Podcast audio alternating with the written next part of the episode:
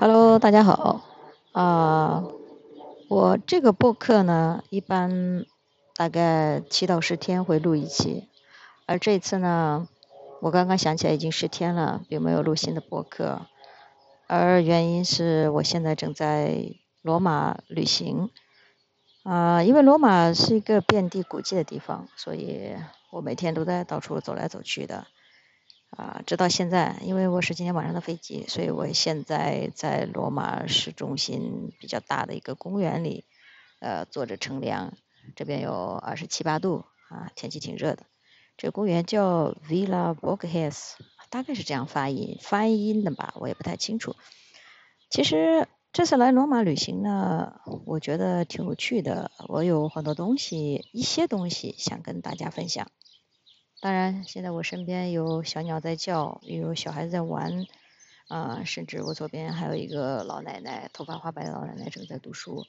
我希望我录这个播客并没有打扰到她，啊，但是考虑到我讲的中文她可能一个字也听不懂，所以应该不会是一个大麻烦吧。嗯，其实我自从去年、去年、去年三月份女权觉醒之后到现在，我感觉自己成长了很多很多，经历了很多。从一开始女权刚觉醒的时候，我非常的愤怒，满腔的愤怒，看到什么东西都啊会生气，啊就好像突然打开了一个新世界的大门。以前我生活在一个社会一个世界里，这个世界女人到处受到打压，但是我却不明白为什么。而我觉醒之后，我就发现到处都是槽点，到处都是让人难以忍受的愤怒。嗯，大概是那样一个道理吧。很多东西，如果你不明白呢，你就浑浑噩噩就过去了。但是，一旦你清楚了，你就会觉得，啊，这个背后的事实原来是这样啊，别人的动机原来是这样啊，那我还怎么能继续忍受呢？就像那句很古老但是又很俗气的比喻啊，如果你一直跪着，你没有站着，有一天你突然站起来了，你肯定就再也跪不下去了。啊，其实今天这个播客我也不知道跟大家分享什么，主要就是分享一下我的所见所闻，还有从这个作为一个女权主义者角度出发一些感想吧。嗯，因为大家都知道，我们作为一个女权主义者，我们可以经常在网上发声，我们可以遇到志同道合的朋友啊，在赛博世界一起讨论、一起分享。但是无论如何，我们最终还是要回到我们的现实世界。我们的现实世界是我们。一天二十四小时，或者我们身体、我们心灵所必须、必须啊依赖甚至归属的地方。我以前一直觉得，只要把女权主义的一些道理，把一些性别分离主义者的一些好处，只要讲给大家听，那么很多啊女性、很多姐妹可能一听到就会觉醒，就会成为新的女权主义者。但是实际上，啊，因为近两年这个 COVID-19，我并没有出来旅行，啊，我也很少出来感受这种人山人海的感觉。这次来罗马算是二零二零年以来第一次一个到人山人海的地方旅行吧。啊，像北欧的一些城市虽然人多，但是完全达不到罗马这种啊，遍地都是这个小汽车，遍地都是摩托车，到处都是人，而且天气又很热的这种感觉。而且，大概意大利作为一个时尚之都，我来意大利来到罗马之后，我发现这边的很多女孩子，很多女性，大概超过九成的女性都是穿着塑身衣，她们长发飘飘，她们化着浓妆，她们穿着裙子，她们穿着很暴露，她们身边总有或高或矮或丑，呃或胖的男性友人、朋友或者伴侣，然后。我还不过，如果是我走进一些商店，我就会看到很多奢侈品，无论是包包、化妆品，都是在赚女人的钱。而最可怕的是，女人的衣服看起来那么漂亮，比如说各种花裙子、各种吊带装，非常的漂亮。但是你一摸那个材质，你就发现它穿起来一定不会有那么舒服。大家都知道，纯棉的衣服穿起来最舒适，这就是为什么。男人总是穿大裤衩子啊，穿 T 恤啊，穿这个短裤啊，呃，穿衬衣啊，都是棉含量比较高的。而女人的裙子，我甚至都不知道那是什么材料，我只知道那些裙子摸起来要么是很硬，要么是很滑。但是贴身的话，总是那么不舒服。所以我看到这个世界超过九成九的女性，她还在穿着塑身衣，而且她们还在在这种异性恋的文化跟社会里，也不说挣扎吧，我应该用臣服这个词更好。可能他们并不觉得痛苦，他们觉得世界就是这个样子的。那既然不痛苦，那何所谓挣扎呢？对吧？所以就是在这样一个世界里臣服，在这个男性主导的父权社会里臣服。而看到这些，我就有一点感触，就是在我们推特的简中女权区。很多这个异性恋女权啊，跟这个女同女权啊，吵来吵去的，呃，每天就会指责女同不够女权，指责女同也不一定都爱女，好像这个世界的什么男宝啊，这个世界结婚呢，呃，找男人谈恋爱啊，这个事情好像都是女同做的一样，就好像在他们的辩论里面，好像全世界的异性恋都已经不找男人了，全世界的异性恋都已经性别分离了，全世界异性恋都已经脱束身衣了一样。好像在这样一个真空的世界里，去苛求其他女同，苛求其他爱女者应该怎么做？可是真的回到现实世界，我们看一看，怎么可能啊？现实世界里还是人人穿着束身衣，人人都在爱男，绝大多数都是异性恋，带孩子的不带孩子的，大概很多，我相信很多女人的梦想可能就是。当一个妻子，穿上婚纱啊，找一个男朋友啊，当一个妈妈，有孩子。所在这样一个现实世界，我们为什么在赛博世界好像真空，在一个真空的这个环境里面一样，去争论这些这些，让我看来就是完全无意义的事情。海市蜃楼吧，就是还没有学会走路呢，就现在争论别人跑步的姿势够不够优雅。我以前一直很不想提，我觉得，呃，虽然我们应该放弃异性恋，但是我从来不觉得应该歧视异性恋。呃，说到歧视这个词，我相信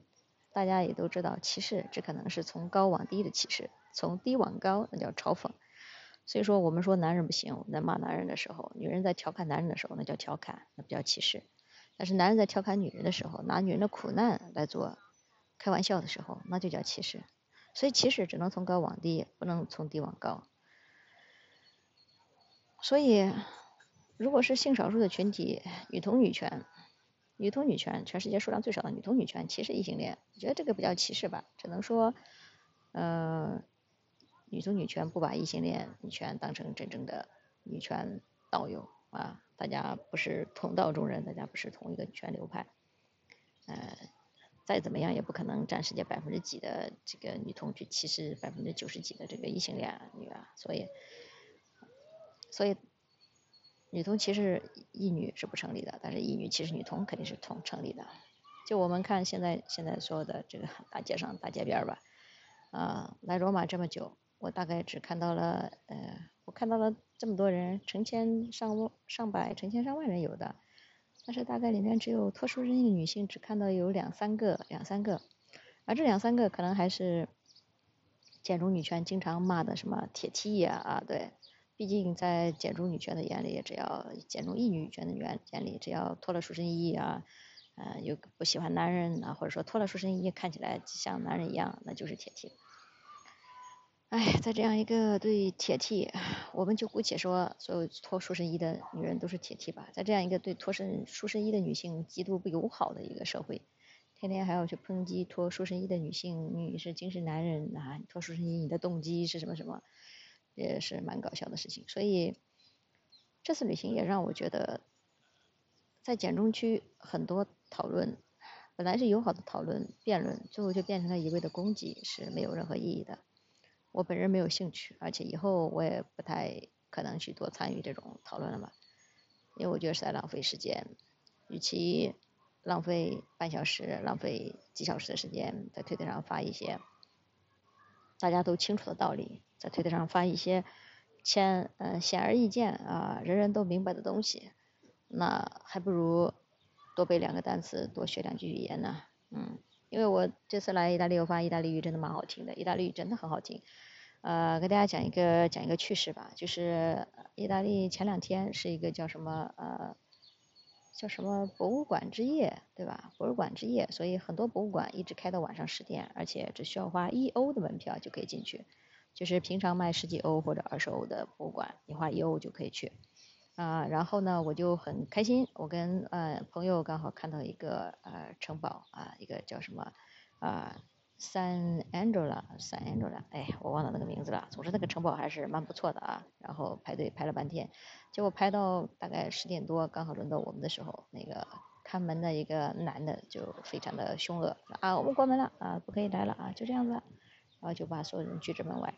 拒之门外之后呢，就一些男的啊，听到这个消息之后，排队的男的基本上就四散走掉了。但是有几个女的，那几个女性啊，女人姐妹。就非常坚坚定的站在门口跟那个男的在吵架，然后我就听到他们几个在就是非常看起来是很凶恶的语气在吵，但是等他们一说出来意大利语，我就有种莫名的喜感，我就觉得意大利语连吵架都这么美，就那种呃带上一些手势，然后意大利语的尾音经常什么 no 什么 o 的 piano 这种，就听起来非常的顺滑，然后我就觉得啊这个意大利语挺好的。回头可以学一学意大利语，学会一种语言，体验一种文化，真的是蛮不错的感受。嗯，因为在意大利有些地方，比如说像那不勒斯啊这些小城市，很多饭店啊，很多人他们是不讲英语的，所以啊只能用这种啊谷歌翻译来对话。所以学一学这个语言挺好的。当然，我想感慨的这件事情是我发现了这个欧洲的女性，你要讲欧洲女性的地位高，真的。他们配得上这些地位。欧洲女性在很多权利上，她们的维权意识是非常强的。就像她们维权意识不属于男人，就像我刚才说的这个城堡之夜啊，博物馆之夜，然后他们就嗯，他们会坚持不放弃，大概在那里示威抗议的有长达十几分钟。对我在那里听了半天，虽然没有听懂，但是我很开心，跟他们一起抗议啊。一起喊这个喊一些这个口号，虽然我也不知道口号是什么意思，但是我我这种感觉就非常好，就是线下连接，跟女性女人跟女人一起喊 no，女人跟女人一起喊自己的口号，是一种让你感到到非常强大的力量，就是你能感觉到啊，原来女人也是很强大的，女人也是可以像刺头一样，对我们说，女人也是可以不服输的，不服软的，女人可以是抗议的主体，女人可以很凶。女人也可以是不好惹的，而这些女人给予女人的力量，这种线下的力量，你只有在现实中才能感受到。我可以这么讲吧，我在我在推特相当于这个啊参与女权也有一年多了，但是我只有在线下每时每刻跟一些不同的女性，哪怕是陌生女性接触，能感觉到非常强大的一种彼此鼓舞的力量，这种。物理的连接，这种气场的感染是远远是推特不能给予的，因为你在赛博世界，很多时候啊，你写了一些文字，你接收一些文字，它是需要你自己加工的，你要去想象说这些话的人是什么态度，你要去想象他是什么心情。大概我们为了让自己舒服一点一些，我们很多时候我们是出于本能，我们把别人的动机想得很好，我们把所有人都当成善良的人来对话。但实际上可能并不是，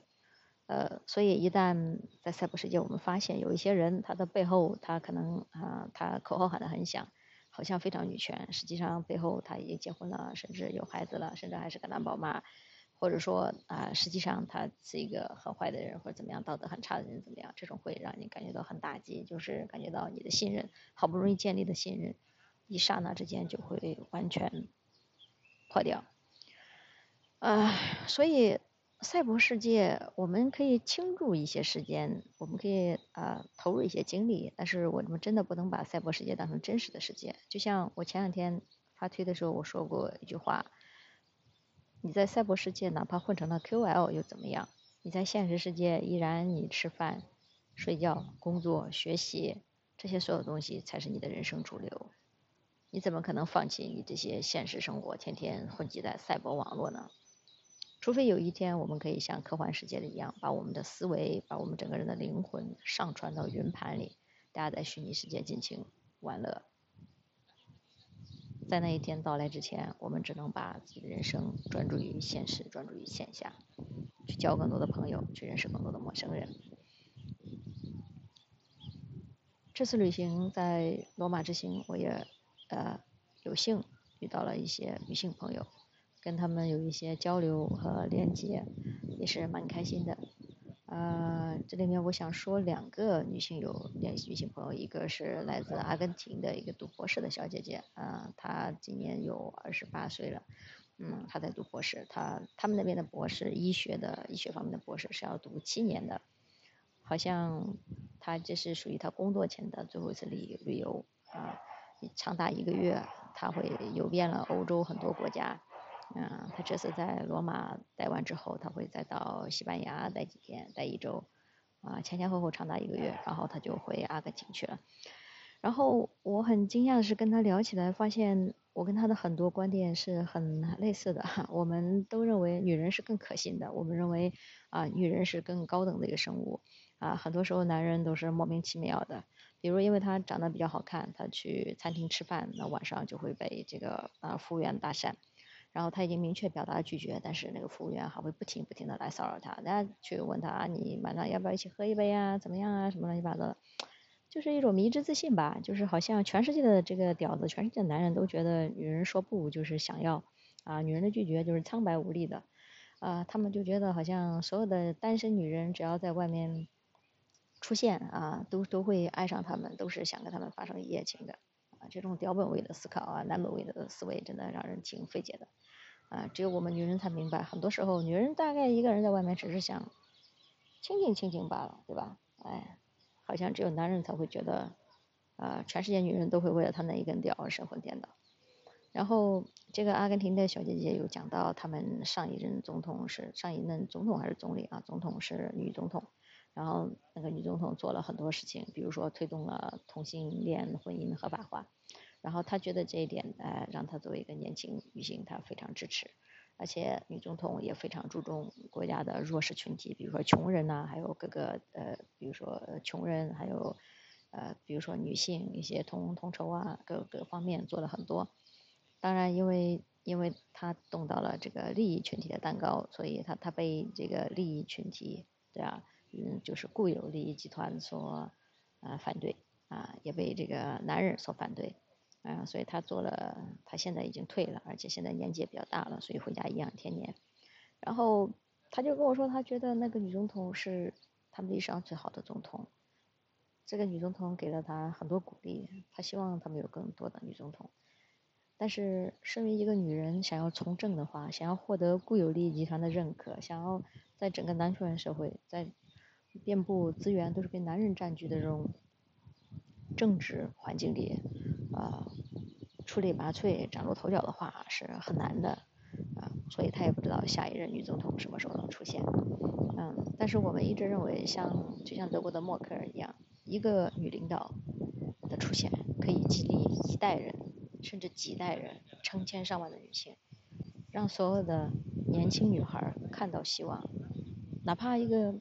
萌萌刚刚出世，哪怕是一个懵懂的小女孩，什么都不懂，她也会觉得很骄傲。女人是可以做总统的，女人是可以做总理的。那么我是一个女人，我将来也有机会。就这样一个意义，这个意义非凡的象征意义，对整体女性地位的提高来说也是非常非常非常非常重要的，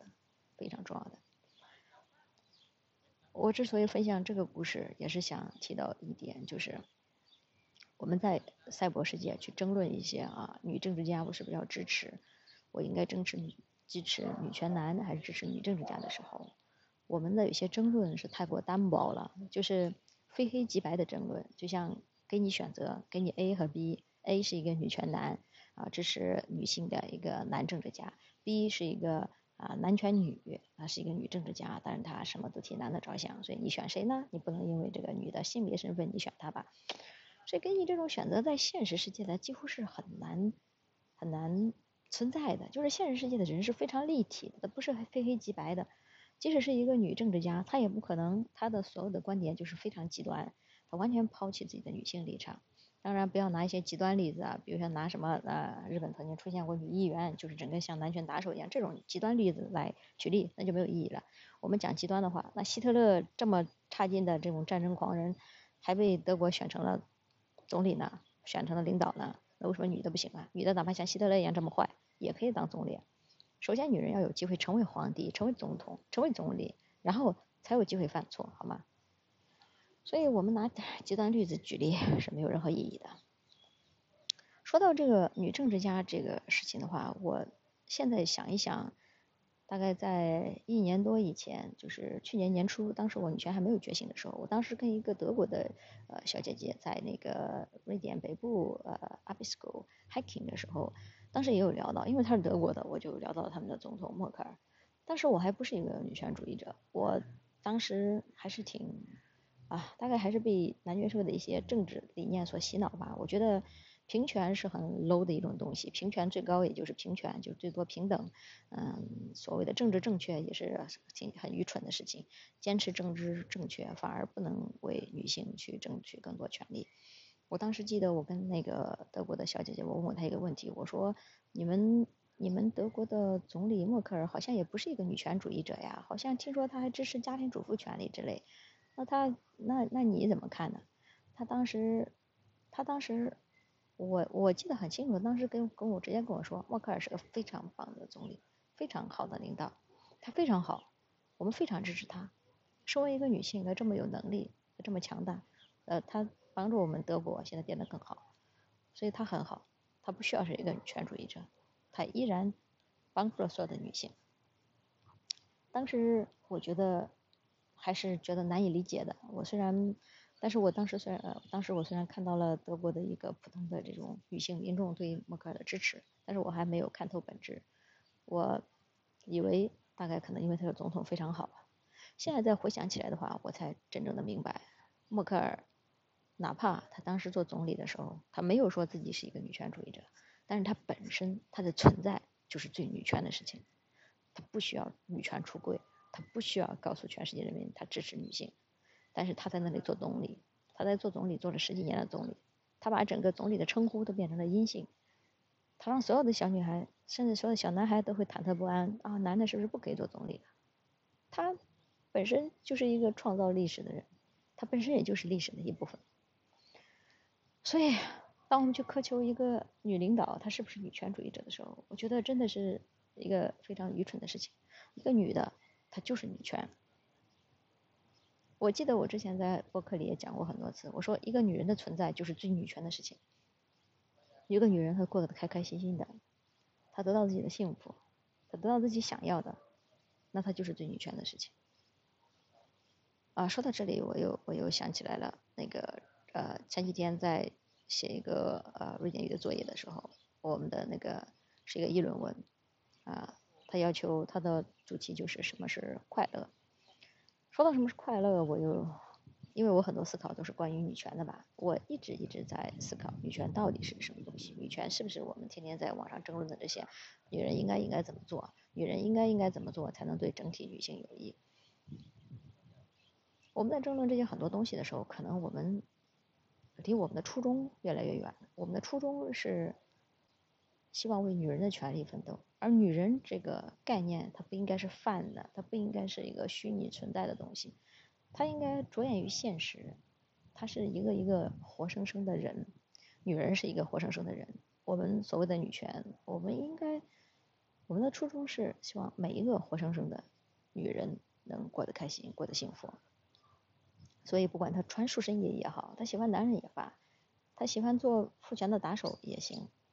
他开心就好，这是在他们损害我的利益或者我们的利益时候，我们要去抗议。但是除了抗议以外，我从来不愿意去诅咒他们人生过得不好。我依然希望所有的女人都过得很开心、很快乐、很幸福。而且我也很珍惜，不管是在赛博世界还是现实生活遇到的所有的女性，勇敢的坚持做自己的女性，都是让人非常钦佩的。好，言归正传，再回到我说的另外一个那一个女性，在也是在罗马之行遇到的另外一个菲律宾的大姐姐，她大概有五十多岁了，啊，她也是单身啊。我们第一次见面，她就问我啊，You single？你是不是单身呢？哎，我觉得很奇怪，哎，怎么会问这个问题呢？但是我还是回答是啊。那你呢？嗯，她说自己也是单身，然后她就跟我讲，她她问这个问题是因为她觉得单身很好。就单身的人非常自由，你想去哪里旅行就去哪里旅行，你直说走就走。而婚姻、孩子还有伴侣，有时候是一种束缚。比如说出去旅行，你一个人的费用肯定是要比一家人的费用低的，更别提孩子很小的时候还要换尿布，还要天天抱着，那带他们出行本身就是非常啊痛苦的，非常呃难以 handle 的事情。然后他也跟我讲了他的。对他的一些简单的经历，他现在在瑞士工作，然后他在西班牙又工作了将近十年或者十几年，他现在应该他现在已经有西班牙的永居了，他西班牙语讲的也挺好的，然后他现在在罗马，他就觉得罗马的东西好便宜，相比瑞士，罗马简直就是购物天堂，啊，他买了一大堆的纪念品，因为罗马这边的冰箱贴纪念品，一个也就一欧，比较便宜，他买了一大堆回去送朋友。然后我看他整个人的状态，我就觉得他非常的自信，非常的自由。而这样一个自信自由的女人的状态，才是应该女人的常态。嗯，没有关系，这个世界可能还是有很多女性，她们的目标是结婚是生子，但是也会有越来越多的女性，把单身、把旅行、把做自己当成人生最有趣的事情，会去坚持。会去过自己的生活，不会在意别人的看法。就像我现在，嗯，女权了这么久，回归初衷，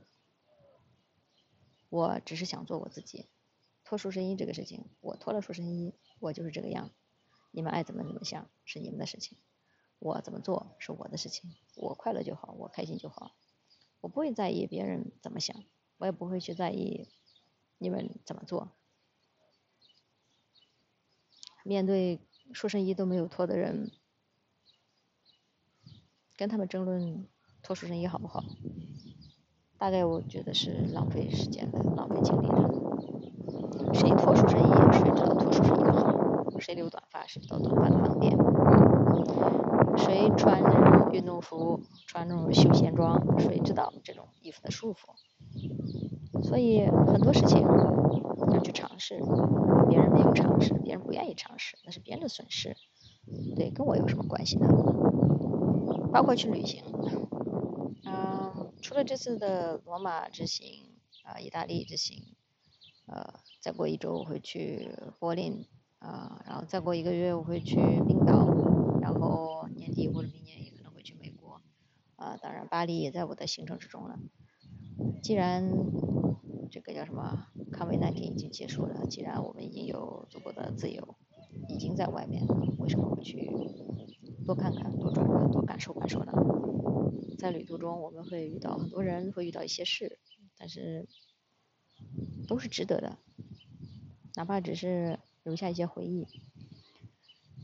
就像同样的蓝天白云吧，瑞典现在也是很漂亮，瑞典的夏天。这是全世界最美的季节。瑞典也有鸟叫，瑞典也有绿绿草地，瑞典也有蓝天白云。可是待在罗马的这个中央公园呢，感受又是不一样的。它有很多的人文历史，虽然大多都是关于男人的，看不到什么女人的气息。